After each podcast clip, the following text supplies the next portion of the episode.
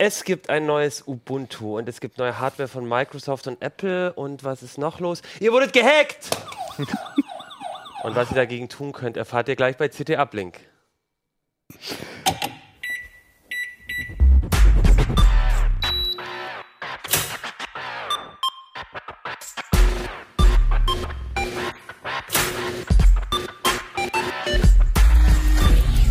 CT Uplink.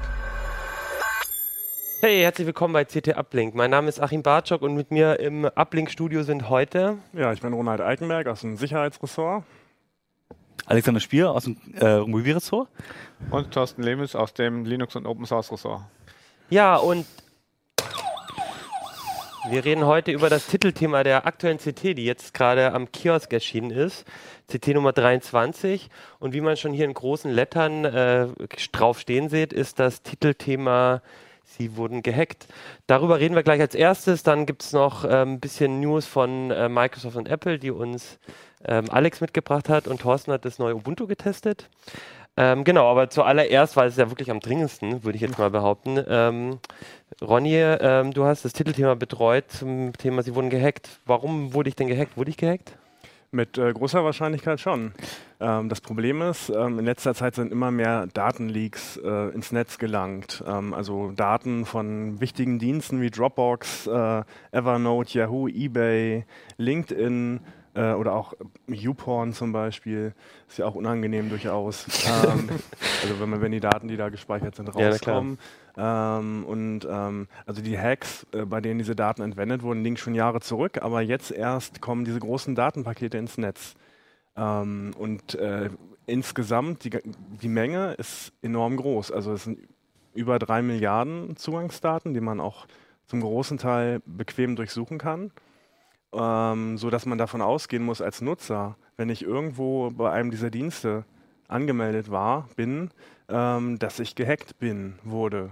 Ähm, also eines meiner Passwörter, die ich in den letzten Jahren eingesetzt habe, ist mit großer Wahrscheinlichkeit im Netz. Und ähm, selbst wenn das Dienste sind, bei denen noch gar nicht bekannt ist, dass sie gehackt wurden. Es dauert immer eine gewisse Zeit, bis es bekannt wird. Ähm, also die, die Grundsituation ist, ich muss davon ausgehen, dass ich gehackt wurde. Wir hatten ja das Beispiel, glaube ich, ähm, Dropbox kam jetzt erst vor einiger Zeit raus, aber dieser Hack war schon vor vielen Jahren. Ja. Und jetzt, was du sagst, ist, also ich meine, wenn so ein Hack entsteht, dann äh, hat ja erstmal vielleicht nur einer diese, diese Datenbank an Zugangsdaten. Und was du sagst, was jetzt halt gerade auch sehr viel passiert ist, diese Datenbanken kommen, gelangen so in den Umlauf. Also wie, wie muss ich mir das vorstellen? Dann gibt es dann äh, im, im, Darknet, werden die dann verkauft oder gibt es da irgendwie eine, eine, Datenbank, wo ich da einfach ähm, auf, auf all diese Passwörter zugreifen kann? Ich meine, das ist ja schon ähm, oder, oder da Kreditkartennummern vielleicht oder so. Wie, wie sieht denn das genau aus? Also es geht damit los, dass die Daten, dass irgendjemand es schafft, zum Beispiel bei Yahoo einzubrechen. In dem Fall wurden 500 Millionen Logins äh, kompromittiert und der versucht, die dann zu Geld zu machen. Ne? Also das Erste, was er tut, ist äh, ähm, Angriffe zu fahren, wo möglichst viel Geld bei rumkommt. Ähm, zum Beispiel, indem er Zugangsdaten bei anderen Diensten ausprobiert. Dann sind dann die Leute betroffen, die überall das gleiche Passwort benutzen. Ähm, dann wird das auch für gezielte Attacken benutzt, also um zum Beispiel in ein Unternehmen einzudringen. Und wenn dann das alles abgeschöpft ist, ähm, dann versuchen diese Datenhändler, äh, die Daten zum Beispiel im Darknet zu verkaufen, für jeden. Also, also lukrativ ist es eigentlich, wenn du so eine Lücke selber auftust, vielleicht erstmal selber mit den Daten ähm, was, was auszuprobieren und dann halt so als Zweitverwertung kannst du dann noch verkaufen. Sozusagen. Ja, es gibt dann Zweitverwertung, Drittverwertung, Viertverwertung. ähm, also diese Darknet-Geschichte, inzwischen kriegt man da, glaube ich, eine Million Datensätze für ein paar hundert Dollar, ist eine, eine Zwischenstufe. Und ähm, letztlich äh, geht es dann so weit, dass die Daten dann irgendwann komplett frei im Internet sind äh, und dann auch in, in Datenbanken landen, die jeder durchsuchen kann. Also es gibt da so ein paar Dienste, da gebe ich meine Mailadresse ein ähm, und die durchsuchen eben viele von diesen Datenleaks ähm, auf Treffer und die Wahrscheinlichkeit ist groß, äh, dass man da, dass man da drin ist. Mhm. Ich habe hier auch mal auf, das ist jetzt nochmal, da sehe ich noch nicht die Passwörter, aber zumindest sehe ich mal, äh, vielleicht können wir das kurz einblenden, wo ich, ähm, wo ich gehackt wurde. Und ich glaube, es ist auch ganz spannend für, für die Zu Zuschauer und Zuhörer, weil man kann man echt nochmal gucken. Ich habe hier meine private E-Mail-Adresse ähm, angegeben und sehe jetzt tatsächlich, ähm, ich glaube, es waren insgesamt sieben, sieben Accounts hier, die, ähm, die benutzt, äh, die, also wo zumindest so ein Datenbreach war. Und dadurch, dass, also meine, ich habe meine E-Mail-Adresse eingegeben, das heißt, es ist nicht so, der guckt, ob bei Dropbox, ich habe Dropbox genutzt, ähm, sondern das bedeutet ja wirklich, dass meine E-Mail-Adresse irgendwo aufgetaucht ist schon. Das heißt, es ist nicht nur so, ich benutze einen Dienst, wo es mal ein Leak gab, sondern ich weiß jetzt hier bei sieben Diensten, da ist meine Passwort in irgendeiner geklauten Datenbank drin. Finde ich schon relativ viel. Ne? Da ist auch sowas wie Moneybookers mit drin, was, wo es um ähm, wo es um äh, einen E-Wallet-Dienst ist, mhm. ähm, die Dropbox, wo äh, vertrauliche Daten drin sein können. Ähm, also das ist ja schon ein ziemlich harter Tubak. Ja. Man muss sich das so vorstellen, dass die alles mitnehmen, was sie da kriegen können. Mhm. Die sind in, diesen, in diese Infrastruktur des Dienstes und haben dann Zugriff auf alle Daten, die da gespeichert sind. Ne? Also bei Dropbox sind das zum Beispiel auch Dateien, ähm, aber auch eben persönliche Informationen, Geburtsdatum, Postanschrift, ähm, dann eben zum Teil Passwort, äh, Passwörter im Klartext, zum Teil eben sogenannte Passwort-Hashes, die man erst knacken muss, um das Klartext-Passwort zu bekommen. Ähm, aber was auch richtig äh, gefährlich ist, sind die Antworten auf diese sogenannten Sicherheitsfragen, also so Geburtsname der Mutter, ähm, weil mit denen kann man eben auch in andere Accounts einsteigen, wo eben die gleichen Antworten passen, auch wenn ein anderes Passwort zum Einsatz kommt. Und ähm, also das Gesamtpaket ist sehr gefährlich, man kann da sehr viel mitnehmen und das auch für sehr viele Zwecke missbrauchen. Ja. Auch so ein bisschen Social Engineering. Du, du gehst irgendwie, du rufst bei einer Bank an und sagst, ich habe mein Passwort vergessen und dann hast du halt schon mal so ein kleines äh, Set, äh, Datenpaket so gesammelt von Sachen, die man dann noch sagen kann und so. Also da, da mhm. lassen sich ja viele äh, Möglichkeiten geben. Und vor allem, was ich mir dann immer vorstelle, ist so, ne, ich habe jetzt, ich finde, ich suche jetzt, was du meinst mit diesen gezielten Angriffen, ne? Jetzt sag mal, ich möchte ähm, irgendwie ins Heise, Heise angreifen. Ne? Dann suche ich jetzt in all diesen Datenbanken nach Heise-Mitarbeitern, dann suche ich nach einem Passwort, dann versuche ich mit dem wieder ganz gezielt ähm, vielleicht ähm, sich bei uns auf der Seite anzumelden. Bei uns auf der Seite sich genau. anzumelden. Ja, und ähm, wenn das klappt, bist du auf einmal da drin. Und du kannst das halt ganz gezielt machen, weil bei Milliarden bei Milliarden Zugangsdaten, da kannst du ja wirklich, da suchst du einfach nach HP, nach, nach welcher Firma auch immer. Ne? Du, die Chance ist ja recht hoch, dass du Treffer haben wirst.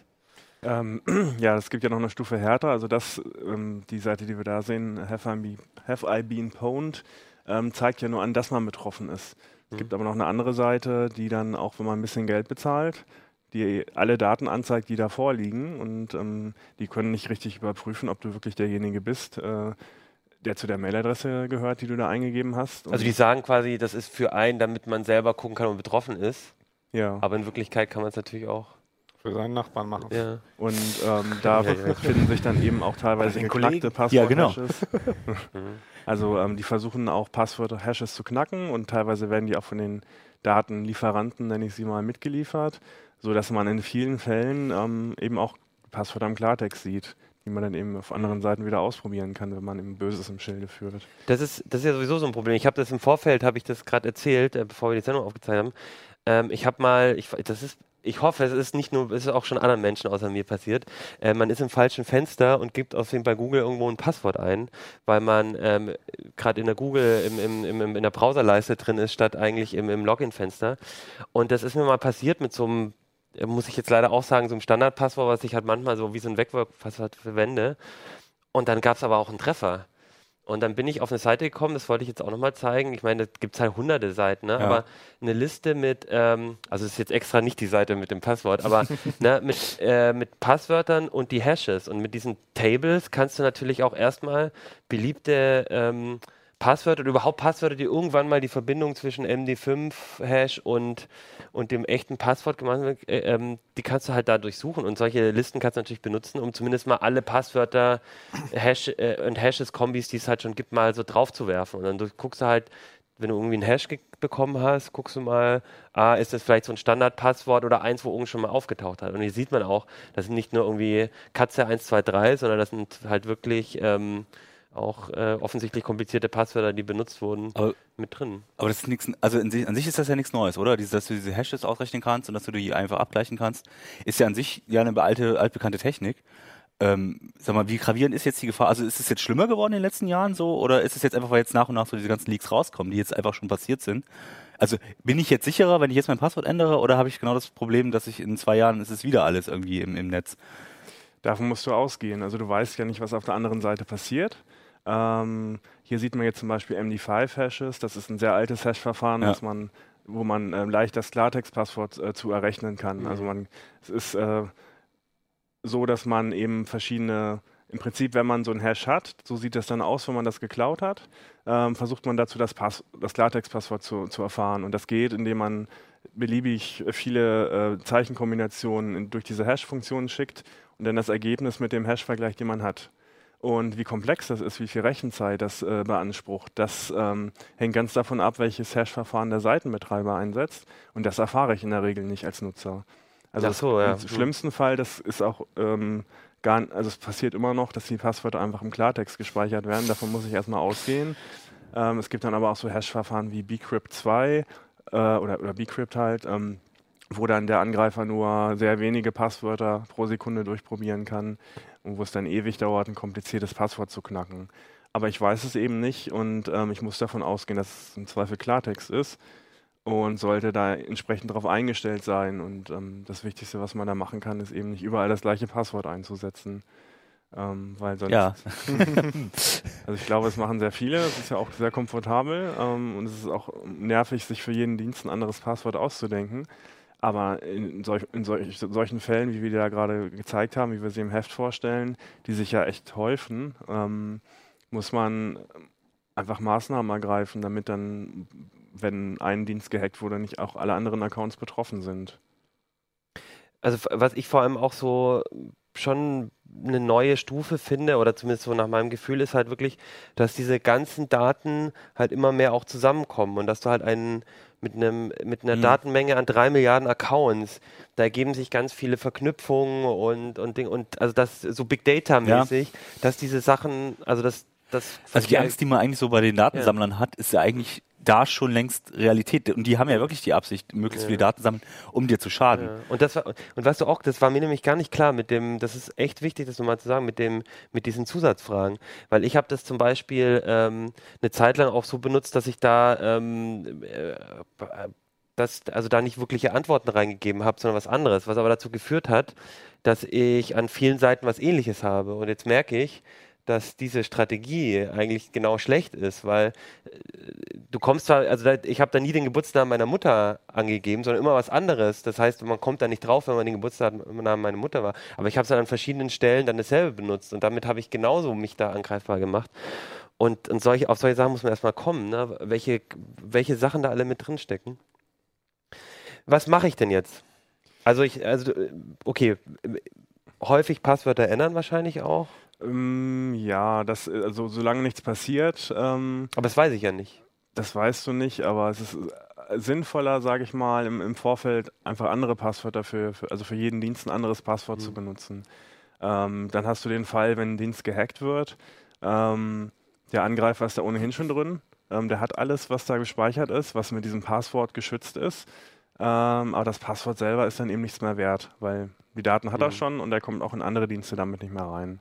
Also wenn du das konsequent durchziehst, einfach, am einfachsten geht es halt mit dem Passwortmanager, muss man so sagen. Ähm, und ähm, ja, die generieren dir teilweise auch, auch sichere, lange Passwörter. Du bist eben nur darauf angewiesen, dass du immer Zugriff auf den Passwortmanager hast. Aber es gibt ja inzwischen sehr gute, die auch auf, auf dem Smartphone funktionieren, die syn synchron arbeiten, also dass du überall die gleichen Daten hast. Ähm, das ist so der komfortabelste Weg. Und da kannst du dann zum Beispiel auch ähm, individuelle Antworten auf diese Sicherheitsfragen hinterlegen. Also wenn du das komplett durchziehst und die auch diese Antworten variierst, kannst du dann in, einfach in den Notizfeldern diese Antworten eintragen, dann bist du auf jeden Fall auf der sicheren Seite. Trotzdem nicht so die, ja, also es ist Aufwand auf jeden Fall. Es ist Aufwand und du kannst eben auch nicht so wirklich was tun. Mhm. Also du, das, kannst deinen Rechner beliebig absichern, äh, aber du kannst eben nicht die Dienste absichern. Das liegt halt außerhalb deiner, deiner Gewalt, was da passiert. Und Was ist mit genau, wollte ich Zwei-Faktor-Authentifizierung? gerade fragen. oh, zweiter Mal ein Gedanke. Äh, Und zwei Faktoren. Ähm, ganz wichtig. Also wenn irgendwo die Möglichkeit besteht, Zwei-Faktor-Authentifizierung zu aktivieren, sollte ich das tun. Ähm, das heißt konkret, dass man ähm, beim Einloggen noch ein, in der Regel so einen Einmalcode eintippen muss. Den kriegt man zum Beispiel per SMS zugestellt oder man generiert ihn über die App. Ähm, Twitter kann das bis heute nur als SMS oder so, ich ne? glaube schon, Ja. ja. Facebook zum Beispiel ähm, generiert das auch über die Facebook-App. Also wenn du dich dann am, am Rechner einbuchst, kommt eine Push-Nachricht und sagt hier, ähm, klick mal drauf, dann gebe ich dir den Code zum Einloggen am Rechner. Und ähm, das sorgt dafür, dass ein Angreifer, selbst wenn er deine Zugangsdaten hat, eben nicht in den Account reinkommt, weil er kann ja nicht die SMS auf deinem Smartphone mitlesen in der Regel. Es ist eben sehr aufwendig, so ein Smartphone dann auch noch zu hacken und das passiert bei, bei den meisten Angriffen nicht. Das ist ein bisschen wie im Online-Banking, da kennt man das ja mit der MTAN, da kommt ja auch so ein Code per SMS, mhm. den man eintippen muss.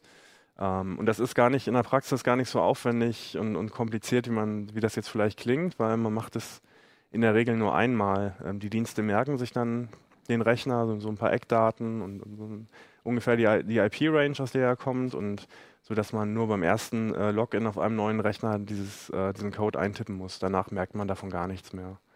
Ist auf jeden Fall sehr sinnvoll und immer wenn es geht, äh, ist es in aller Regel kostenlos, sollte ich das auf jeden Fall einschalten. Ähm, was mir auch aufgefallen ist, als ich die Liste mir angesehen habe mit Diensten, ich habe viele von denen gar nicht mehr benutzt. Ne? Das, ich meine, es ist vielleicht so ein mhm. Computertechnik-Journalisten-Problem, dass man sich überall anmeldet und dann Sachen ausprobiert. Aber wahrscheinlich sollte man auch gucken, wenn man Accounts nicht mehr nutzt, dass man die dann auch schließt oder äh, sind dann die Daten auch weg? Kann ich davon ausgehen, nee. dass meine ah. Na gut, dann ist es eh egal. ähm, also es ist oft so, dass die Daten einfach gespeichert ja. bleiben, dann der Account zwar inaktiv ist, aber es gibt ja kein, kein das sind wertvolle Sachen ne, für, die, für die Dienste und ähm, die sehen es, glaube ich, auch einfach nicht ein, die Daten zu löschen. Okay. Also ah. kann ich hoffen, dass sie pleite gehen und nicht weiterverkaufen. dass der Server irgendwie ja, häufig formatiert wird. Häufig gehören solche Daten dann auch zur Insolvenzmasse. Das ja, heißt, die werden dann tatsächlich auch weiterverkauft. Ja. Ähm, und ja, bei vielen Diensten, das war bei mir auch so, da wusste ich gar nicht mehr, dass ich da mal ja. angemeldet war. So was wie meist. Da weiß ich dann auch gar nicht, weiß ich auch ehrlich gesagt dann das Passwort natürlich nicht mehr. Und das kannst du da jetzt anzeigen. Ne? Ja. Stimmt, ich komme wieder in meinen MySpace-Account, super. Äh. Das ist eben so das größte Problem, ne? dass es unheimlich viele Dienste, die betroffen sind und äh, ja, das sind teilweise Hacks, die von, von 2008 und wer weiß schon, bei welchem Dienst er sich seitdem angemeldet hat. Warum, warum dauert das so lange, dass es bekannt wird? Dropbox, das war jetzt ja bis 2012 und das ist jetzt vor ein paar Monaten bekannt. Haben, wussten die das nicht oder haben die es so lange geheim gehalten? Ähm, darüber gibt es verschiedene äh, Theorien. Ähm, intern wird das bekannt gewesen sein. In einigen Fällen wurde offensichtlich auch diese Salami-Taktik angewendet, ne? dass man erst so ein bisschen was rausgegeben hat, so viel wie eh schon bekannt war, dadurch, dass da Daten im Umlauf waren. Und hinterher hat sich dann herausgestellt, ähm, dass eben nicht nur 10 Millionen, sondern 100 Millionen Nutzer betroffen sind, eben alle. Ähm, also man kann nicht davon ausgehen, dass der Betreiber das schon kommunizieren wird, dass man das von ihm erfährt, wenn da was passiert. Ähm, aber man muss davon ausgehen, dass, äh, dass die Daten halt, sobald sie abge abgezogen werden, auch missbraucht werden. Und das ist eben mhm. das Gefährliche. Weil die Leute gar nicht wissen, dass sie betroffen sind. Eigentlich finde ich, müsste man da Strafanzeige gegen den, ähm, gegen den ähm, Betreiber ähm, machen können, weil in, in dem, wenn er mir das sofort sagt, ja. dass da was passiert, dann kann ich ja noch handeln. Aber wenn er mir vier Jahre nicht erzählt, dass mhm. mein Passwort geklaut wurde, das finde ich schon ganz schön, also das finde ich ganz schön. Die Frage ist, wie, wie weiß ich es nach, dass er, dass er den ganzen Umfang wusste? Also er wusste ja, ja nicht, dass irgendwie eingebrochen wurde. Ja. Manchmal wird es ja noch gesagt, okay, wir haben irgendeinen Leck, wir wissen aber nicht, wie viel gestohlen wurde. Aber, aber, aber stimmt natürlich, ne? Das also, ist ja ein Unding. Also ich meine, wenn ich dann schon gehackt wurde und ich weiß, diese Daten sind irgendwo raus, ich meine, dann habe ich ja auch das ist ja anders, äh, ähm, als wenn es eine Sicherheitslücke gibt. Da gibt es ja vielleicht noch ein Argument, das zu verheimlichen, weil die Sicherheitslücke sonst ja. in großem Maße ausgenutzt wird. Aber wenn irgendein Hacker alle Daten hat, dann schade ich ja jetzt auch nicht mehr, wenn ich das an die Öffentlichkeit ja, bringe. du machst die Daten, genau. Ja, fürs Image, ja, natürlich, für die Firma schade. Recht, aber ja, du machst natürlich. die Daten natürlich aber auch weniger wertvoll. Ne? Also ich meine, alles, was jetzt raus ist, desto mehr ändern das ja, auch. Ne? Also das finde ich, das finde ich eigentlich auch einen großen Skandal an der Sache, dass, dass dann so Firmen ähm, also, glaube ja. ich, ganz oft ähm, nicht, nicht verraten, was da passiert. Und diese eine Mail von, von, von Dropbox, die sagt, hey, du hast ein, äh, dein Account ist möglicherweise kompromittiert worden. Es gab ja auch, also bei Tumblr weiß ich noch, war das damals so. Es war auch gleich, als es rauskam so. Da habe ich eine Mail bekommen, irgendwie dein Passwort wird zurückgesetzt oder bitte ändere dein Passwort und so. Das, ich finde, auch wenn das dann vielleicht schon bei den meisten zu spät ist, trotzdem hilft es mir und hilft auch dieser Umlauf, diese Zweitverwertung, Drittverwertung, diese, dass es in der öffentlichen Daten mit drin ist. Also das finde ich schon ganz schön, ganz schön happig. Ja. Rechtliche mhm. Handhabe hat man leider so gut wie gar nicht, weil die eben auch im Ausland sitzen, die meisten äh, ja. Unternehmen. Ähm, aber bei Yahoo hat sich gezeigt, dass das eben doch Konsequenzen hatte für das Unternehmen. Also die befinden sich ja gerade in Übernahmeverhandlungen, wollen sich kaufen lassen. Und nachdem das jetzt alles bekannt wurde, hat der, das interessierte Unternehmen eben die Möglichkeit bekommen, aus dem Kaufvertrag äh, auszusteigen und ähm, auch versucht, den Kaufpreis um über eine Milliarde Dollar zu senken. Und ähm, also da hat es dann doch tatsächlich für das Unternehmen, was sich da falsch verhalten hat, Konsequenzen gehabt mal. Aber in der Regel passiert eben auch einfach nichts. Was ich gelesen habe bei euch ist, im Prinzip kann ich zumindest aber ähm, auch Anzeige gegen Unbekannt, ähm, also gegenüber dem Hacker sozusagen, ne, äh, machen. Aber es ist halt, die Chance ist natürlich sehr niedrig, dass da irgendwas passiert. Also eigentlich habe ich wenig Handhabe dagegen, wenn das, wenn das einmal raus ist. Und eigentlich ist die Regel, ist halt vor allem wichtig, da eben mit seinen Daten, äh, eben mit einem Passwortmanager oder eben sich Strategien zu überlegen, dass das halt das nicht funktioniert und sich auch ein bisschen, glaube ich, zu informieren über eben so Seiten. Ihr habt ja auch geschrieben, wir können es auch mal verlinken mit dem I, I've been pwned und Have I been pwned, ja. Genau, have, have I been, genau, ich, ich, ich setze den Link nochmal rein und auch an anderen Stellen einfach auch mal sich bewusst zu machen, wo welche Daten halt vielleicht im Umlauf sind, weil das ist echt ähm, das, das betrifft echt viele Seiten und man ist sich gar nicht bewusst, wo man überall einen Account hat. Ne? Wenn, wenn man eure, ihr habt so eine Zeitleiste auch drin im Heft, ne? und das ist ja so ein, das ist ja nicht nur eine Zeitleiste von Diensten, sondern auch eine Zeitleiste meiner, meiner, meines Internetlebens, ne? wenn mhm. ich mir das so mhm. angucke. Ähm, ich kriege das gar nicht hin, aber hier, ne, genau. Last.fm, Dropbox, LinkedIn, Evernote, Tumblr, Yahoo, Ebay. Ja, das ist so mein, mein Leben, ja, genau, mein Internetleben genau mein, hier, äh, schön ausgebreitet. Ja. Das ist schon so. Okay. Das ähm, war jetzt schon mal ein ganz guter Einstieg. Nochmal alles gut zusammengefasst, äh, findet ihr alle im Heft. Ich finde es auch sehr schön. Johnny hat zum Beispiel, glaube ich, auch, äh, Johnny Merkert, ähm, über zwei ähm, Faktoren Authentifizierung noch ein bisschen was geschrieben, gibt auch Tipps, bei welcher Seite man es wie einstellt und so. Und also ich fand es insgesamt eine ne sehr schöne Geschichte und eben auch diese rechtlichen Aspekte. Und deswegen würde ich sagen, kauft unbedingt das Heft, weil da stehen echt wichtige Sachen für euch drin was ihr tun müsst, was ihr tun könnt. Und dann gehen wir jetzt zu ein bisschen schöneren Sachen jetzt über. Ein bisschen lockerer, weniger Locker. Wir kommen äh, zum lockeren Teil von. City Uplink. Ein bisschen mehr entspannen und wir lehnen genau, uns ein bisschen zurück.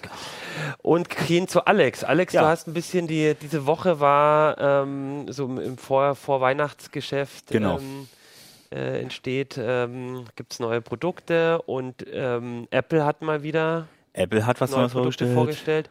Und was ich ja auch ganz interessant finde, Microsoft fängt auch an, so ein bisschen ja. den Apple, Apple Presentation genau. Stil so zu kopieren. Hatten wir letztes Jahr schon, haben wir auch, glaube ich, schon mal bei CT Uplink drüber geredet, aber auch dieses Jahr wieder. Ja, ja, die gehen, man merkt richtig, die gehen genau in die Richtung. Die haben, die mhm. machen es auch einen Tag vor Apple. Ne? Also ob es geplant ist, weiß man nicht, aber es ist so, man hat schon das Gefühl, okay, die wollen genau in diese Richtung jetzt gehen im Moment. Ja? Das sieht man auch an der Präsentation in allem. Okay.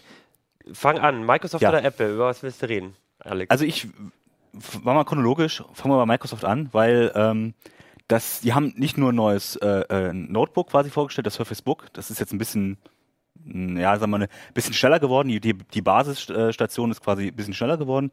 Das Tablet oben drauf ist noch das alte. Da steht jetzt ein neuer Prozessor drin, oder nicht mal ein neuer Prozessor drin, aber steckt eine schnellere Grafik drin und ein bisschen mehr Akku. Ähm, ich glaube, eine neue Prozessorgeneration, oder? Nee. Ah. Das ist das, äh, und das muss man bei beiden ankreiden. Die haben beide keine, also sowohl Apple als auch Microsoft haben nicht die aktuelle siebte Generation von Intel, sondern tatsächlich immer noch die sechste Generation. Also es ist schon sehr auffällig, dass beide, äh, sag mal, auf die älteren Chips setzen. Grund. Vielleicht zu spät. Möglicherweise haben sie es einfach schon, genau, also möglicherweise kamen die Chips einfach zu spät für die beiden. Also die haben es dann vielleicht schon länger äh, äh ähm, entwickelt. Aber auch, also äh, theoretisch müssten relativ gut austauschbar sein. Vielleicht hat Intel auch Lieferschwierigkeiten, äh, sagen wir die Masse zu liefern. Also da muss man ein bisschen abwarten, was der Grund ist, aber es ist auffällig, dass beide die, die sechste Generation noch benutzen. Aber ähm, im Grunde genommen das Notebook, äh, das Surface Book, interessant, äh, ist ein bisschen dicker geworden, hat ein bisschen aber größeren Akku, ein bisschen mehr Kühlleistung. Das war so ein bisschen auch ein Problem bei dem älteren, der älteren Generation. Und ähm, ist auch nur die i7-Variante jetzt dicker und sagen wir mal schneller geworden ist. Ähm, die i5-Varianten so sind auch die gleichen wie vorher. Das heißt, da hat man so ein bisschen Verbesserung gemacht, weil danach eben Apple kommt. Und ähm, das andere ist dann das äh, Surface Studio. Und das Surface Studio ist natürlich ein, ein All-in-One-PC, aber ein sehr interessanter All-in-One-PC. Also nicht nur einer, okay, du hast einen Bildschirm, den die Hardware, sondern den kannst du eben sehr leicht äh, verschieben. Du kannst ihn quasi auch, er hat eine Touch-Eingabe, du kannst ihn quasi auch als Touch-PC, äh, wenn du den so stehen hast, dann kannst du ihn halt runterdrücken. Und dann kannst du dann eben dann den äh, auch stehend benutzen oder eben als Zeichentablet. Ähm, also das ist schon sehr interessante Mechanik, die sie da gemacht haben und hat man so selten gesehen. Also es gibt so ein paar Modelle, die so ähnlich waren, aber das ist wirklich so ein was zum Beispiel Apple nicht hat. Ne? Man Ich kann den dann so ein bisschen wie so ja. ein Zeichentablett Genau. benutzen, Ich mache oder? mal ein bisschen für die Zuschauer zumindest. Ähm, äh, hier tue ich im Hintergrund so ein bisschen das Video laufen lassen. Ähm, das findet ihr auch bei uns auf der Website auf Heise Online, wo man so ein bisschen, bisschen das sieht, wie das, wie das genau aussieht. Genau. Im Prinzip auch nicht so wirklich was Neues, weil so All-in-One-PCs, die man so Genau. verschieben kann, gab es auch schon, aber halt vor allem nochmal, dass wirklich der Stift auch dabei ist. Ich glaube, es gab es auch schon bei, bei Asus oder so, aber Genau, also du Ähm. hast, äh, die haben, wie Apple ja auch das macht, ähm, wirklich alle Funktionen, die es irgendwo schon mal gab, aber in, in sagen wir mal, in, in gut, würde ich jetzt mal behaupten. Wir haben das Gerät natürlich noch nicht, noch nicht getestet, aber wirklich so ein bisschen weitergedacht. Also die haben halt die, die Basisstation, die ist halt unten drin und du hast nur das äh, dünne Display, 3 zu 2 Display, was absolut unüblich ist in der Größe. Also das haben sie bei den, bei den Surface äh, äh, Tablets schon gemacht und beim Surface Book und jetzt machen sie eben auch beim All-in-One-PC. Und das ist natürlich auch schon mal, du hast einfach eine ganz andere äh, Fläche, an die du benutzen kannst. Deswegen auch zum Zeichnen. Du, man sieht ja auch das Dial. Ähm, das ist auch so ein Eingabegerät, was du auf den Touchscreen pa- packst und dann kannst du dort eben, äh, sagen wir mal, Menüs durchdrehen und so. Da kann, das ist, wenn das angepasst ist, hast du da eben auch so eine sehr schöne äh, Eingabemethode, die sich halt nicht verstellt. Du kannst halt immer schön dort rumstellen. Du musst da nicht irgendwie mit dem Touch da rum, rumfummeln.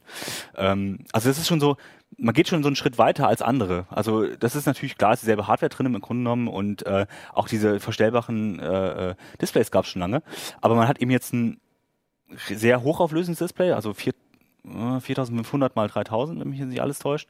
Ähm, man hat 3 zu 2 Display, also das sind alles so Sachen, die ähm, die anderen noch nicht hatten und die einfach jetzt so sehr schick aussehen und die auch die Mechanik scheint sehr gut zu funktionieren. Also äh, unser Kollege Florian war ja schon war ja schon da, äh, Florian Müßig und ähm, der hat schon angeschaut und der ist halt auch schon relativ angetan davon. Das funktioniert halt einfach, muss man ihn da lassen.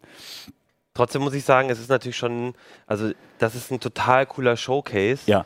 Aber, äh, und ich, also ich zeichne auch manchmal so ein bisschen und finde es äh, finde ich es auch reizvoll, aber ich denke, für die meisten ist es ja dann natürlich schon eigentlich, äh, also so ein Ding, was, was schön im Schaufenster aussieht und die Leute äh, staunen, aber ich weiß gar nicht, ob das jetzt so ein, Naja, ob, ob, ob das so die, die Funktion hat, wo dann die Leute sagen, jetzt muss ich mir das Ding kaufen. Ne? also, Ähm, s- die All-in-One-PCs von, ähm, von äh, die iMacs, die haben sich ja bei Apple zumindest zeitlang auch sehr gut verkauft. Das ist ein Prestigeobjekt, das ist ziemlich groß. Das ist auch für, vor allem für Kreative so ein bisschen, so ein bisschen so ein Wunschobjekt. Ähm, und da in die Richtung geht auch Microsoft. Man geht die ganz, ganz klar in diese, diese Szene, die halt so kreativ arbeitet, die auch den Stift dann mal braucht oder dieses Style benutzt. Also ähm, da merkt man schon, das ist, das ist eine relativ kleine Zielgruppe. Das ist natürlich nicht jeder, der einen PC haben will. Aber das ist so eine ähm, repräsentative Zielgruppe, die halt, wo man merkt, oh, das ist ein Gerät, das sieht einfach schick aus. Das, das, hat, das hat irgendwie ein Statussymbol.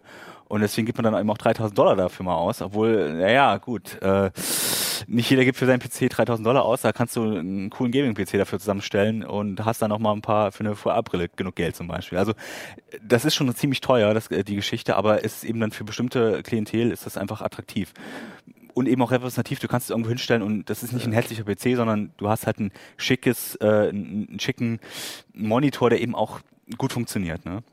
Also ich habe ich hab auch das Gefühl, dass Microsoft da vielleicht wirklich einfach nur so die eigene Marke so ein bisschen aufwerten möchte, weil ich meine, es ist ja auch ist ja auch schon interessant, dass Microsoft überhaupt in diesen Hardware in diesen Hardware-Bereich Ja. jetzt doch immer weiter. Ich meine, mit den Phones haben sie es ja nicht so geschafft. Das war ja bisher ziemlicher Aber weil sie da auch anders rangegangen sind. Also Ja. man muss auch sagen, die, die, neue Surface-Linie, also sehen wir mal von den ersten beiden Surface ab, aber Mit den danach, Notebooks. Genau. nee, von den Tablets sogar. Also die haben ja die so, von den Tab- Surface-Tablets, ja, Tab- sieht man so die ersten beiden ab, das war noch so dieses 16 zu 9 Format, ein bisschen schwer und klumpig und so. Und dann hat man aber gemerkt, okay, die Leute wollen einfach ein Designstück. Also wir, die, die können nicht billig, Microsoft kann nicht super billig anbieten. Dann kauft, da, da kaufen die Leute dann halt doch wieder ein Genau. Asus, MSI oder bei Notebooks So. irgendwie ein, was, was Und jetzt zeigen sie eher, was geht. Jetzt wollen sie eher lieber zeigen, was geht, was, was möglich ist, was schick ist, wo die Leute auch sagen, okay, klar, das ist erstmal, äh, vielleicht verdient Microsoft da jetzt nicht unfassbar viel Geld damit, aber ähm, es ist repräsentativ, es ist auch so ein bisschen Vorbild für die Branche, um zu sagen, okay, das geht, das ist möglich. Äh, und da, da merkt man so richtig, ähm, dass dahin wollen sie. Und das machen sie jetzt mit immer mehr äh, Geräten. Die haben mit dem Surface Tablet angefangen, haben dann das Surface Book jetzt rausgebracht äh, und dann eben jetzt auch noch einen All-in-One-PC. Und das ist ja schon die Linie, die einem bisher Apple so ein bisschen besetzt hat. Ja, das also, kann, ja, ne? Ne? Und das ist, man merkt schon richtig, die gehen in diese Apple-Richtung und Apple selber kam mit den Produkten bisher gar nicht hinterher. Die haben einfach ja, sehr lange gebraucht, um auch dieses ihr MacBook zu aktualisieren und so weiter. Und, und das ist, das merkt man schon, in diese Nische geht jetzt gerade Microsoft sehr stark rein. Ne? Und das, die Außenwirkung ist auf jeden Fall da, Muss man ihnen lassen. Wann kommen sie mit einer Star Trek-Konsole, wie so bei TNG, wo Wesley Crust Naja, ich mein, sitzt? Die hatten ja schon ihr Surface, äh, also das ursprüngliche Surface war ja mal ein genau. Tisch, ne? Und, und äh, die Richtung ist schon, geht schon in, äh, dahin. Und auch gerade äh, bei das, ähm, das Surface Studio ist ja auch so ein Teil. Klappst du dahinter, hast ja schon fast so eine Konsole. Äh, wenn du am Tisch sitzt, da kannst du sicherlich auch mal so ein schönes Strategiespiel oder so. Äh, Martin hat auch schon gesagt, Martin hat gesagt, ah, ich finde das Ding für Civilization, Ja, äh, ach wir alle so. spielen, ja, deswegen habe ich auch das Poster hinten Stimmt, mal das ist äh, natürlich auch eine. Idee, so, ja. Civilization 6 auf so einem Riesentablet quasi spielen, ja. Aber jetzt müssen wir das Ding im Auge behalten. Ja. also auf jeden Fall, Auch Apple soll, sollte das wahrscheinlich im Auge behalten. Also mich so, dass das Wichtigste, was da passiert ist, ist nicht, dass da irgendwie ein neues geiles Gerät ist, sondern dass es eigentlich ein Gerät ist, was man so von Apple erwartet. Genau, ne? Das genau. ist innovativ. Das hat Funktionen, die es bisher in der also in der Windows-Welt gab es das so in der Form, als komplett zusammenfasst eigentlich noch nicht. Also es gab immer wieder mal Versuche, mal gab es mal schicke Geräte, mal gab es mal sch schön, schöne Hardware und so, aber es war halt nie so dieses Komplettpaket. Und äh, man muss Microsoft lassen, sie versuchen dieses Komplettpaket endlich mal hinzukriegen. Das ist wirklich, wo man sagt, ja okay, ich bezahle dafür sehr viel Geld, aber dafür kriege ich eben auch, äh, äh, sagen wir mal, schicke Hardware, die eben auch sehr gut funktioniert. Ne? Also wie gesagt, mal abwarten für den Test. Ne? Kann auch sein, die Surface-Sachen hatten immer am Anfang immer, immer noch Probleme Ja, mit den Updates und so. Also das heißt, ähm, man kann auch nicht sicher sein, dass es wirklich alles gut funktioniert, aber die Chance ist da, das muss man Microsoft lassen. Die haben es wirklich, die probieren es auf einmal äh, doch richtig gut zu machen. Und wenn ich jetzt die, die Wahl hätte, mir jetzt einen iMac zu kaufen, ähm, der in letzter Zeit ja, glaube ich, nur noch dünner geworden ist. Genau, genau. Und, also äh, stattdessen ähm, das, das Surface, das kannst du runterklappen, da kannst du mit Photoshop irgendwie was, Genau. was, Also- was malen und aus, ausschneiden. Das, also ich glaube, vielen wird es so gehen, dass sie dann sagen, hier, das ist das, das Surface das innovativere Gerät, das ist auch schick. Und, ähm, Genau, also das ist wirklich, äh, ähm, da greifen sie wirklich Leute ab, die ähm, Apple im Moment einfach nicht, nicht, nicht mehr kriegt. Wo, Apple vielleicht auch kein Interesse mehr dran hat, aber ähm, wo man merkt, ja, okay, also da ist einfach Microsoft dahinter und will das auch. Und deswegen ist es auch das bessere Produkt dann im Endeffekt. Wie gesagt, wenn sich im Test bewährt. Das ist ja nicht mal so ein bisschen die Sache.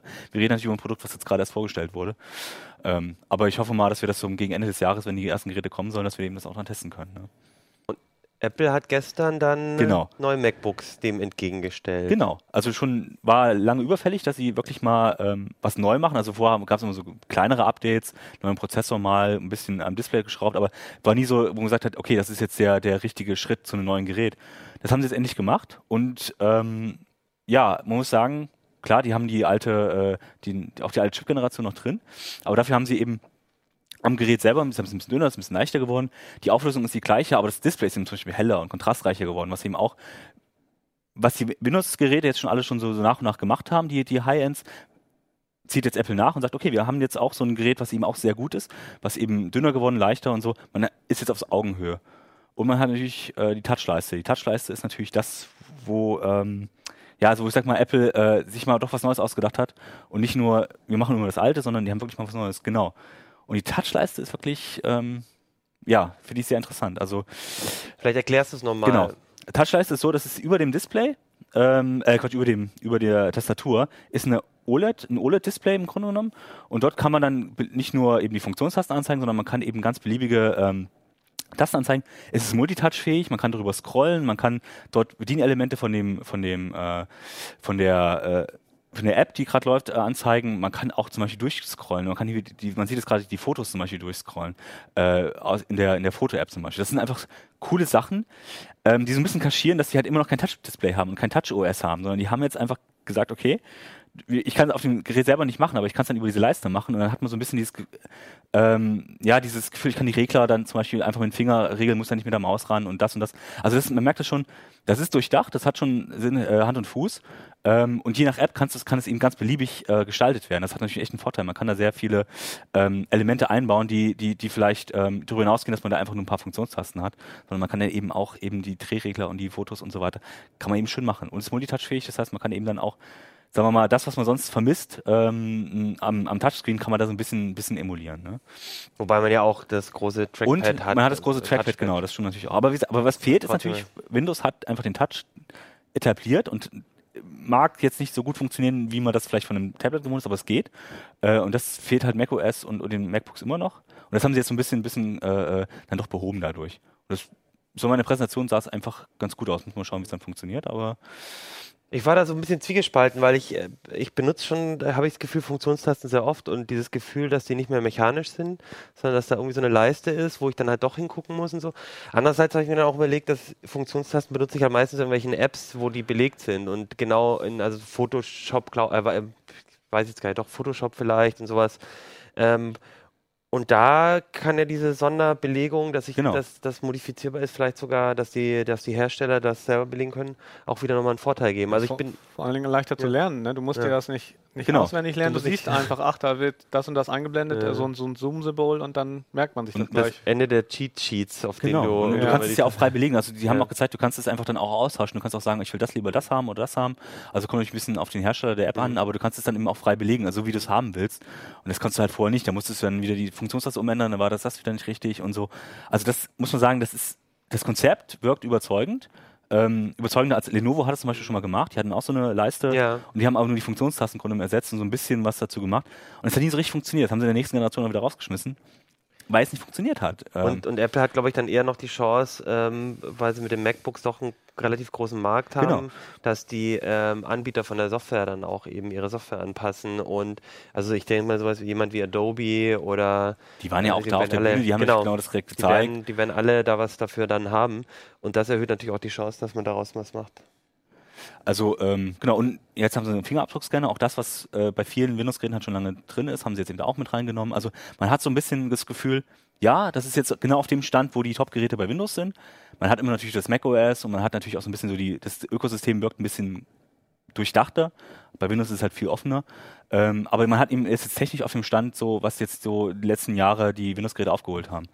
Aber eben auch nicht mehr voraus. Nee, genau. Also man hat man- gesehen jetzt von der OLED-Leistung, wo man sagen könnte, okay, das kann was sein, was andere äh, äh, dann irgendwann nachahmen. Aber der Rest ist einfach, man sagen, es ist identisch. Das ist gut, das ist wirklich überzeugend. Preislich natürlich auch entsprechend äh, äh, auch nicht, nicht ohne. Ne? Also 2000, wenn mich nicht alles täuscht, 2000 die kleinste Variante mit den, äh, den, der Mit der Leiste. Touchbar, genau. Genau. Es gibt noch einen günstigeren, aber da ist dann die Touchbar nicht Genau, mit und das ist dann auch schon, da, da merkt man, okay, man versucht die günstigen Sachen dann doch noch durchzudrücken. Das R stellt man dann so, so halb ein oder aktualisiert es auch nicht mehr. Und man sagt, ja, okay, das ist jetzt genauso, äh, unser Pro-Modell ist genauso äh, leicht und dünn wie das R und so. Man merkt schon so ein bisschen, man, man hat nicht das Gefühl, dass äh, die gerade wissen so richtig, in welche Richtung sie gehen wollen. Und, und das, das merkt man so, ähm, das ist ein cooles Produkt. Das ist auf Augenhöhe mit der Konkurrenz, aber es ist nicht mehr so, wo du sagst, oh, also ich muss jetzt unbedingt das Apple nehmen. Also das, das ist es einfach nicht. Ähm, trotzdem kein schlechtes Gerät. Ne? Also man muss auch abwarten, wie das mit dem Surface Book dann ist und wie sich das bewährt. Ähm, und wie halt auch die Konkurrenz wie Dell und, und Asus und so da eben auch rangehen. Weil die haben teilweise auch schon die siebte Generation drin, die haben auch äh, schnellere Grafikchips, wobei, das muss man ihnen natürlich lassen, die haben die AMD äh, Mobilchips jetzt drin, die aktuellen, also wirklich als erste auch mit drin. Äh, da haben sie halt noch einen Coup gelandet, wo man sagt, okay, das haben andere noch nicht, aber gut, Nvidia und, und, so hat ja auch schon eine aktuelle Generation draußen, die andere schon längst einbauen, während das Microsoft zum Beispiel nicht macht. Und Apple macht eben auch bei den Chips dann eben auch den gleichen Fehler und sagt, okay, wir nehmen nur die sechste Generation. Also man merkt schon ein bisschen, da ist einfach noch Potenzial. Um einem halben Jahr gibt es dann vielleicht wieder schon einen Refresh und dann gibt es dann wieder neue Geräte. Ne? Das ist so ein bisschen auch so, da ist man so ein bisschen unsicher, ob es sich lohnt, jetzt schon 2700 oder 3200 oder was immer dann auszugeben für das Topmodell. Ich finde so ein bisschen, ich weiß gar nicht, also ich würde dir fast ein bisschen widersprechen, dass, ähm, also ich habe das Gefühl, Apple hat einfach das Gefühl, dass sie in diesem, also dass die MacBooks laufen einfach, glaube ich, immer noch sehr gut. Ja, Und, ähm, und ich sehe einfach, dass die Leute auch bereit sind, für ein MacBook irgendwie 1700, 2000 Euro zu bezahlen. Ich sehe das, Das auch ja. bei vielen Leuten. Und, das, und sich darauf dann zu konzentrieren, dass man dann wieder die Breite vielleicht auch ein bisschen äh, weniger Breite hat im, im, im Sortiment oder so. Oder Ja. also ich, ich habe ich hab, ich, also ich hab da gar nicht so das Gefühl, dass, dass die nicht wissen, wo sie hinwollen. Ich habe das Gefühl, gut, das, da ja gut, das kann natürlich sein. Also dass sie, sie wollen vielleicht gar kein äh, Anbieter sein, der alles hat, sondern die wollen Mhm. vielleicht nur die äh, High-End-Sachen haben. Aber ich habe immer das Gefühl, also die haben nicht so dieses, das, dieser Drang, wirklich über den über die Konkurrenz hinauszugehen, ist nicht mehr so unbedingt da. Also man, man, man verwaltet so ein bisschen das, äh, den Ruf, den man hat. Ähm, und macht dann eben Sachen wie zum Beispiel, okay, jetzt habe ich vier Thunderbolt-Anschlüsse, aber kein SD-Kartenleser mehr. Finde ich aber übrigens, ach so. Aber Ja. die mit den vier, vier Anschlüssen, das fand ich auch noch sehr gut. Also ja. die USB-C, für USB-C ist cool, weil das haben andere nicht. Mhm. Und Microsoft zum Beispiel hat es im, immer noch nicht an den Surface-Geräten, wo man sagt, ah Leute, macht, denkt doch mal nach, das ist doch jetzt der Standard, das wollen doch alle haben. Gut, haben sie nicht, aber äh, Apple macht dann halt vier Dinge dran und sonst gar nichts. So. Ne, das ist dann diese Konsequenz, die sie immer noch haben. Ich glaube, es kann nur einer entscheiden, wer jetzt da die die besseren Sachen machen. Damit seid ihr da draußen. Nein, ihr könnt, schreibt uns doch, was ihr davon haltet. Also ob ihr, was ihr zu der Touchbar sagt, zu den MacBooks oder auch zu den ähm, zum Surface ähm, Studio? Zum, zum Mhm. Studio, aber auch zu den zu den Notebooks, die Genau. ja auch jetzt dann auch schon ein bisschen länger auf dem Markt sind, aber eben auch ähm, irgendwie finde ich schon so ein auch so ein, so ein Style entwickelt Ja. haben, der, der sehr prägnant ist.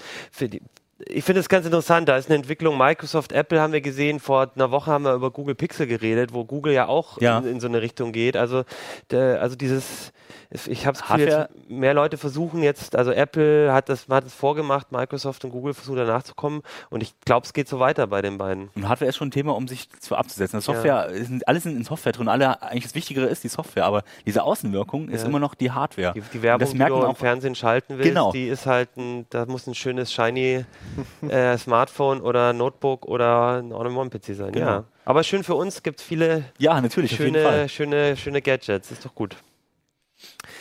Und auf manchen von denen läuft bestimmt Ubuntu, oder? Thorsten. Also es gibt tatsächlich im Lin- Linux-Kernel sind Surface-Treiber eingezogen für einige der Notebooks oder Tablets und MacBooks laufen typischerweise auch, aber gerade wenn die neu vorgestellt werden, das dauert, da, da laufen sie meistens nicht so dolle. Aber nach einem halben Jahr oder einem Jahr läuft es eigentlich meistens.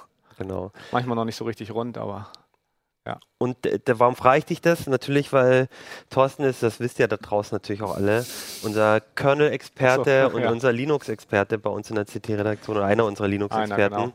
Und du hast dich mit dem neuen Ubuntu auseinandergesetzt. Und ich würde sagen, Ubuntu ist ja schon sowas wie das, ähm, weiß nicht, das Mainstream-Linux, das, äh, oder? Von Marktanteilen, von, von im Consumer-Bereich schon so die, die bekannteste Distribution. Und wenn da eine neue rauskommt, dann lohnt sich mal wieder drüber zu reden, oder? eigentlich lohnt sich das bei, bei allen großen Linux-Distributionen. Da gibt es, glaube ich, durchaus Interesse, aber natürlich bei Ubuntu lohnt es sich am meisten. Andererseits, beim genaueren Hinschauen hat sich so ein bisschen gezeigt, für den, den einfachen Anwender, der das irgendwie auf seinem Notebook oder auf seinem Desktop zu Hause einrichtet, da gab es gar nicht so viel Neues, weil Canonical, der Ubuntu-Sponsor, hat sehr viel ähm, investiert in, in Techniken für Cloud und, äh, und Container. Aber so beim Desktops haben, haben sie es so ein bisschen schleifen lassen. Also was da eines der neuen Dinge ist, man kann dann eine neue Bedienoberfläche ausprobieren. Schon wieder. Schon, na, was heißt schon wieder? Ich meine, das Unity hat ein paar Jahre jetzt auf, jetzt auf dem Kasten. Ja, also das, kommt das noch so, so frisch Ja, vor, ja, also ich, ich glaube, es müsste mittlerweile fünf Jahre und es hat sich eigentlich in den letzten Jahren auch gar Ja, nicht so viel geändert. Und was, was sie jetzt halt machen, ist, dass sie das, äh, die Bedienoberfläche, die sie beim Ubuntu Phone benutzt haben, dieses Unity 8, also die Fortentwicklung, auch so ein bisschen auf den Desktop ähm, hinbringen wollen. Aber es wird nur parallel zum, zum bestehenden Unity 7 installiert und man kann es einfach dann ähm, beim Anmel Anmeldemanager auswählen, ob man einfach mal das Neue ausprobieren will. Und das Besondere bei, dem, bei der neuen Oberfläche ist nicht, dass sie irgendwie groß anders ist. Es sind eigentlich eher so die Bedienkonzepte, die, die da anders kommen. Ähm, so die klassischen Anwendungen kann man gar nicht starten, sondern da versucht äh, Canonical und Ubuntu jetzt so ein bisschen mit ähm, Scopes, ähm, die, die so ein bisschen Widgets und Apps ähneln, was zu machen. Anwendungen soll man über Snap-Pakete nachinstallieren, nicht mehr traditionell über Debian-Pakete. Und man kann auch nicht mal die, die Anwendungen, die im parallel installierten Unity 7 sind, direkt starten, weil die muss man praktisch noch ein zweites Mal installieren in dieser Umgebung. Also wenn man wechselt auf den, Wenn man, das kann man einfach beim, beim genau, aber wenn Anmelden- man wechselt in den neuen äh, Oberfläche, dann hat man so ein paar dieser Probleme. Aber wenn du, wenn ich jetzt sage, ich will das nicht, dann kann ich Ähm, alles weiter und dann habe dann Dann genau, dann Also- ähnelt eigentlich auch das, Ja. neue Ubuntu sehr stark dem alten Ubuntu, Mhm. weil da hat sich gar nicht so viel getan. Aber ist ja ganz interessant. Also wir hatten ja auch hier in der Sendung schon, äh, glaube ich, zwei, dreimal Ubuntu-Phones auch. Und das ist ja schon so von der Oberfläche, von dem Bedienkonzept schon ein bisschen ungewöhnlicher und auch sehr touch-optimiert, ne? Eigentlich. Äh, Funktioniert das denn? Was ist so dein Eindruck? Ähm, Das zu übersetzen auf so ein desktop also das ist explizit als Vorschau gekennzeichnet Mhm. und ähm, die ähm, Touch-Abstammung merkt man dem Desktop an einigen Stellen an. Da wird zum Beispiel, wenn man ein externes Display an, anschließt, das ist so ähnlich wie bei, bei einem Phone, dass das ähm, Smartphone-Display de deaktiviert wird und nur noch das externe benutzbar ist. Selbst das Touchpad wird, wird ähm, deaktiviert. Das heißt, da zeigt sich, dass da noch ganz viel Detailarbeit nötig ist, damit das funktionieren kann. Und tatsächlich ist es dann am Ende so, dass ähm, auf dem PC merkt, fühlt es sich gar nicht von der Bedienung so groß anders an und da ist es dann eigentlich auch kein größerer Vorteil. Zumindest im aktuellen Vorabmodus. Also ich hatte das Gefühl, ich hatte so das, das Ubuntu Tablet mal äh, und so, dass es, dass es eher umständlich ist, so diese die Art und Weise, wie das rangegangen wird. Also es ist sicherlich, wenn man sich da eingearbeitet hat, eine, sagen wir mal, schön, wenn man das genau nutzen kann, aber so wenn ich jetzt eine bestimmte App haben will, ist es einfach umständlich, da, da irgendwie ranzukommen. Also bisschen, vor allem gewöhnungsbedürftig. funktioniert ja. auch anders als anders. Genau, es also es ist wirklich so einzigartig. Also es ist nicht so, dass es bei, wie bei Apple oder bei Microsoft oder sonst so, sondern es ist wirklich sehr, sehr speziell. Man muss sich wirklich dran gewöhnen. Und ich glaube auch bei Linux ist es relativ einzigartig. Ähm, auch genau. wenn man genau. sich da natürlich anderswo die Oberflächen auch installieren kann, aber im Prinzip hast du da äh, eine sehr eigen, ja, äh, ungewöhnliche Oberfläche. Ne, die genau. also, also, ich denke, die neue Oberfläche, da werden sich die Linuxer, die Ubuntu-User schon noch dran mhm. gewöhnen können, aber diese Bedienkonzepte, wie man da Anwendungen installieren ja. ähm, soll und äh, das, das wird wahrscheinlich wirklich was äh, sein, wo viele äh, mhm. Ubuntu-Anwender ein Problem mit haben werden, wenn, wenn die das so beibehalten, wie sie es jetzt gezeigt haben. Also du, das klingt so ein bisschen, das klang so ein bisschen auch in deinem Artikel so, dass Ubuntu da gerne in eine Richtung hin möchte und so ein bisschen versucht, die Nutzer mitzuziehen, aber in der Linux-Welt kannst du ja auch nicht einfach den Leuten sowas von den Tisch setzen. Also die Frage ist halt, ähm, also für, für, für, mich klingt es alles so ein bisschen so, als äh, wird das dann vielleicht immer so eine alternative Oberfläche sein, die dann ähm, aber nie jemand benutzen wird oder so. Naja, das ist, wie du am Anfang schon sagtest, sie haben halt einen guten Stand. Sie mhm. sind halt ähm, das Linux für, für viele Anwender, die sich nicht so sehr genau damit beschäftigen. Und wenn sie das irgendwie so weiter durchziehen, ist das für viele Leute dann wahrscheinlich einfach normal. Das ist irgendwie, als wenn äh, Apple eine neue ganz neue Generation von macOS bringt.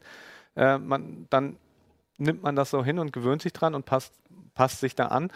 Und wenn man nicht über den Tellerrand guckt, wie die anderen das machen, dann ähm, kann es sein, dass sich das durchaus durchsetzt und dass sie damit dann einfach so anders werden, dass sie sich ein bisschen mehr aus der Dist Masse von Linux-Distributionen abheben.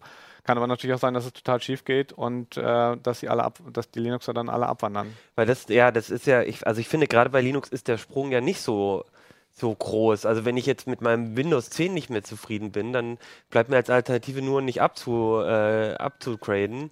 Oder wenn ich bei Mac, äh, dann muss ich halt zu Windows wechseln. Aber bei Linux äh, ist ja die nächste Distribution ja eigentlich relativ die leicht, äh, leicht auf ist um die Ecke, genau. Ja. Vor allem gibt es dann noch viele, die sind auf, auf Ubuntu, bauen die auf. Ja, das heißt, genau. die funktionieren ja. dann Genauso wie man das mhm. äh, von, von Unity gewohnt mhm. ist. Und auch Unity 7 wird ja nicht verschwinden. Das heißt, mhm. irgendwer wird sozusagen die alte Oberfläche wahrscheinlich noch eine ganze Zeit lang weiterpflegen und mal gucken, wie viele mhm. Leute dann wirklich mitziehen auf, auf das Neue, wenn es dann, dann fertig ist. Das, ursprünglich sollte es ja schon vor drei oder vor drei Jahren schon, schon eingeführt werden. Dann hat es ziemlich lange gedauert, bis es jetzt so dabei ist. Und äh, wie, wie ich schon da auch im Artikel geschrieben habe, da ist noch allerlei an Feinschriften nötig. Also mal gucken, ob, wie lange das noch dauert, bis es Standard wird. Also sicherlich noch ein Jahr, würde ich schätzen, aber möglicherweise auch noch viel länger. Und du in deinem Urteil war auch so, steckt es ein bisschen drin, dass das unheimlich viel Ressourcen gefühlt. Also man hat das Gefühl, dass Canonical sehr viel in, so, in, solche Sachen investiert und die, die dann vielleicht genau. woanders fehlen. Genau, die fehlen an anderen Stellen. Also die Softwareausstattung hinkt an einigen Stellen der Entwicklung doch durchaus ein bisschen hinterher. Beim GNOME, äh, bei der GNOME-Variante von Ubuntu ist die Oberfläche zum Beispiel auch ein halbes Jahr schon alt, obwohl es schon seit einem Monat neuere gibt. Äh, bei, den KDE, bei der KDE-Ausführung Kubuntu ist es ähnlich oder teilweise sogar noch schlimmer. Auch ein paar an, andere Anwendungen sind alt und sie haben an vielen Stellen haben sie so ein bisschen Detailschwächen. Ähm, und das ist halt ganz anders als vor zehn Jahren, wo Ubuntu aufgekommen ist. Da haben sie einfach alles oder viele Dinge viel besser gemacht als andere Linux-Distributoren und ähm, haben dadurch halt auch viele Fans bekommen. Und ähm, genau da ist es in diesen Bereichen, wo sie Sachen besser gemacht haben, da fangen sie jetzt an zu schlampen und da haben die anderen halt, die Konkurrenten halt aufgeholt oder sind, machen mittlerweile selber Sachen besser. Das heißt, ähm, das, mal gucken, wie das so weitergeht. Also. Was sind für dich ähm, so die, die, für dich die interessantesten Distributionen? Kann man das so, wenn, also wo, ist, wo, wo ich, ich bin jetzt Ubuntu, ich bin Ubuntu-Nutzer, ich habe eigentlich noch die ähm, 16.04 LTS, aber ich habe jetzt trotzdem, weil ich dachte, jetzt muss ich mir mal angucken, jetzt mal ab, noch abgedatet und ähm, sag mal, ich bin jetzt unzufrieden und bin ja auch ein sehr experimentierfreudiger Mensch. Wohin sollte ich mich mal hingucken? Das hängt vor allen Dingen davon ab, wie sehr man sich auch mit dem Betriebssystem beschäftigen möchte oder wie sehr man es einfach benutzen möchte. Also auch Einsteigern in meinem Bekanntenkreis empfehle ich typischerweise durchaus Ubuntu weil es eigentlich einfach tut. Mhm. Und äh, es gibt auch vor allen Dingen große Communities im Netz, wo man Hilfe findet. Ja. Ich selber benutze Fedora, weil die ähm, vom Open Source Gedanken meines Erachtens die bessere Herangehensweise haben. Ähm, die sind vor allen Dingen auch aktueller und ein bisschen offener dabei, aber das funktioniert halt an vielen Stellen ganz anders als äh, Ubuntu. Das heißt, da ist, wenn man da umsteigen will, der Schritt schon ziemlich groß. Und äh, wenn man zu Linux Mint wechselt, was auf Ubuntu mhm. basiert, ähm, ist der Schritt nicht ganz so groß. Das kann man eigentlich als Ubuntu-Benutzer äh, relativ schnell machen. Das Problem ist, die haben so ein paar zweifelhafte Dinge. Die machen zum Beispiel keine Kernel- und ähm, ähm, X-Server-Updates also die, was das Ding, was die grafische Oberfläche darstellt. Und aus, vom Sicherheitsaspekt her ist das, äh, meines Erachtens geht das gar nicht, weil ähm, das sind die zentralen Komponenten des Systems und da gibt es immer wieder äh, Sicherheitslücken, die Angreifer ausnutzen können. Und äh, da einfach keine Updates zu fahren, ist einfach äh, keine gute Idee. Deswegen kann ich diese Distribution eigentlich nicht empfehlen. Und äh, wenn man dann noch wieder was nehmen will, was irgendwie Ubuntu näher ist, dann landet man schnell bei Debian, was aber auch, auch wieder auf andere Art schwierig ist. Also auch ein bisschen mehr Aufwand erfordert. Ne? Also genau. Also insofern ist für den Einsteiger, der einfach ein Betriebssystem haben will, mit dem er arbeiten will und sich nicht mit Linux auseinandersetzen genau. will, ist schon auch immer interessant. Aber so, wenn du, aber trotzdem haben sie ein bisschen Gefahr, so, so, so ein bisschen ihren, ihr Standing zu verlieren. Genau. Gibt es irgendeine Distribution, die du besonders so innovativ ist, wo wirklich, wo du so viele neue, also das, was Ubuntu, finde ich, so vor ein paar Jahren auch so für mich gewirkt hat, so, die probieren viel aus und da kommen neue Ideen auch mit rein. Jetzt kommt der Thorsten-Faktor, äh, der Langweiler-Faktor, hätte ich beinahe gesagt. Also es ist halt so, dass am Ende die großen Distributoren ähm, doch halt die sind, die sich durchsetzen und die Ideen, die an anderen Stellen entstehen, aufgreifen. Es gibt da so ein paar, ähm, die mit neuen Desktops experimentieren oder auch mit neuen Paketmanagern. Ähm, das sieht auf den ersten Blick immer alles ganz schön, schön und schick aus und sieht auch irgendwie, fühlt sich besser an. Aber wenn man dann genauer hinguckt oder das einsetzt, dann zeigen sich dann doch halt schnell mal an irgendwelchen Stellen mhm. Dinge oder Bereiche, wo sie es irgendwie gar nicht hinkriegen. Und äh, das, das merkt man teilweise erst nach zwei, drei Wochen und irgendwann nach noch, noch, noch mehr Wochen merkt man dann, ach, irgendwie funktioniert das doch nicht so rund und wechselt dann, dann mal weg. schnell zu, zurück. Also da würde ich dann eher tatsächlich irgendwo bei den Großen bleiben, eben Debian, Fedora, OpenSUSE, Ubuntu, so, so die und ähm, da am Zweifel einfach mal na gut, dann also ein bisschen ruhig bleiben. Mache ich nichts Verrücktes. Okay. Ja, genau.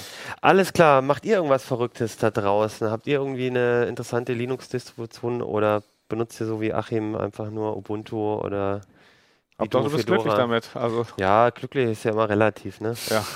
ähm, Mit Betriebssystem ist man nie glücklich. Ich genau. Glaub, das ja, gilt stimmt, für ja. alle. Ja. Dann erzählt uns das einfach. Schreibt uns an uplink.ct.de oder kommentiert uns auf Heise oder wo gibt es uns noch? Auf YouTube oder auf Facebook. Twitter könnt ihr uns schreiben. Ja. Ähm, genau, auf Twitter hat uns auch ähm, Ed Consensor geschrieben und der hat geschrieben, dass er gerade ziemlich im Rückstand ist mit den Sendungen und gerade nicht dazu kommt, sozusagen so alles nachzugucken. Deswegen wollte ich ihm schon mal frohe Weihnachten wünschen. und äh, den Rest von euch äh, begrüße ich euch dann äh, in nächster Woche. Wir reden dann nochmal über das Heft. Wir haben noch so ein paar Themen, die wir heute auch nochmal rausgeschoben haben, weil gerade aktuelle Ereignisse kamen, weil Alexa war. Ähm, wir wollten zwar äh, über die Entwicklung von Windows reden. Das machen wir voraussichtlich nächste Woche. Und dann gibt es noch so ein paar andere schöne Themen. Dann würde ich sagen, sehen wir uns äh, nächste Woche. Schreibt uns und äh, schönes Wochenende.